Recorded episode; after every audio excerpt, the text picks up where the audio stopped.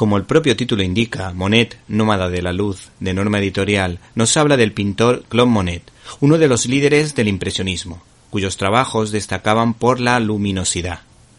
Pintados muchos de ellos en plena naturaleza, para captar esa luz esencial en toda su obra. Los autores de este álbum son Ricardo Efa, un experto en cine de animación, autor del Soldado, y Salvador Rubio, cuyo cortometraje recibió una nominación a los Goya, siendo coautor del guion de la película de animación española Deep, que es historiador, por lo que ha intentado ser fiel a la vida de Claude Monet, reproduciendo incluso algunas frases citadas de modo literal, una vida cargada de claroscuros, de la que nunca se había hablado ni en el cine ni en el cómic.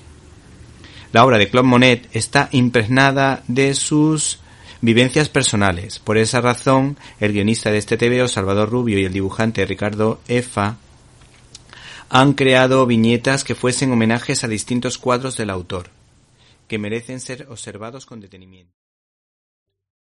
¿Te está gustando este episodio? Hazte fan desde el botón Apoyar del podcast de Nivos. Elige tu aportación y podrás escuchar este y el resto de sus episodios extra. Además, ayudarás a su productor a seguir creando contenido con la misma pasión y dedicación.